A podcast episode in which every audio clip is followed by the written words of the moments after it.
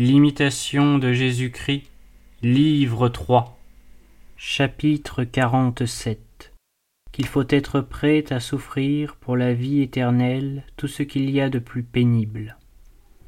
Jésus-Christ.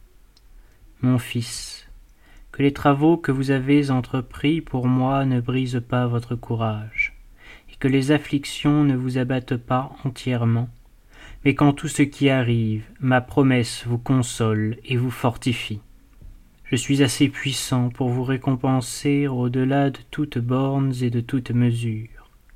Vous ne serez pas longtemps ici dans le travail, ni toujours chargé de douleur. Attendez un peu, et vous verrez promptement la fin de vos maux. Une heure viendra où le travail et le trouble cesseront. Tout ce qui passe avec le temps est peu de choses et ne dure guère. Faites ce que vous avez à faire, travaillez fidèlement à ma vigne, et je serai moi-même votre récompense.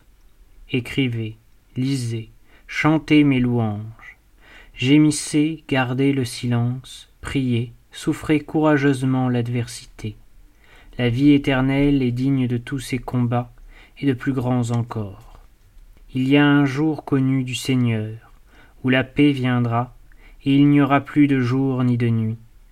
Comme sur cette terre, mais une lumière perpétuelle, une splendeur infinie, une paix inaltérable, un repos assuré.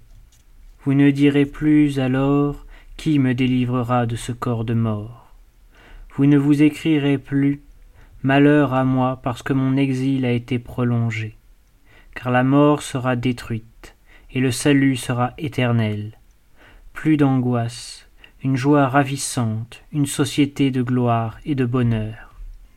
Oh, si vous aviez vu, dans le ciel, les couronnes immortelles des saints, de quel glorieux éclat resplendissent ces hommes que le monde méprisait et regardait comme indignes de vivre, aussitôt, certes, vous vous prosterneriez jusque dans la poussière, et vous aimeriez mieux être au-dessous de tous qu'au-dessus d'un seul. Vous ne désireriez point les jours heureux de cette vie, mais plutôt vous vous réjouiriez de souffrir pour Dieu, et vous regarderiez comme le plus grand gain d'être compté pour rien parmi les hommes. Oh. Si vous goûtiez ces vérités, si elles pénétraient jusqu'au fond de votre cœur, comment oseriez-vous vous plaindre même une seule fois? Est-il rien de pénible qu'on ne doive supporter pour la vie éternelle?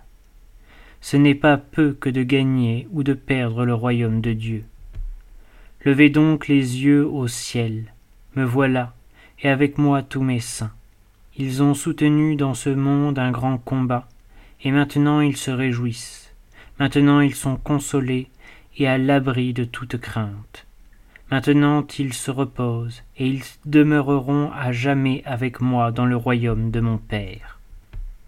Réflexion.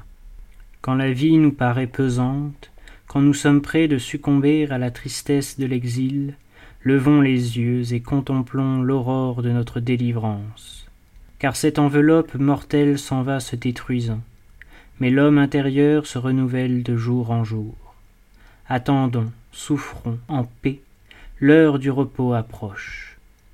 Les légères tribulations de cette vie d'un moment, nous élevant sans mesure, produisent en nous un poids éternel de gloire. Qu'importe un peu de fatigue, un peu de travail sur la terre, nous passons et n'avons point ici de cité permanente. Jésus est allé devant pour nous préparer une demeure en la maison de son Père, et puis il viendra, et il nous prendra avec lui, afin que là où il est, nous y soyons aussi. Ô Jésus, ô mon Sauveur, mon âme languit après vous, elle vous désire comme le cerf altéré désire l'eau des fontaines.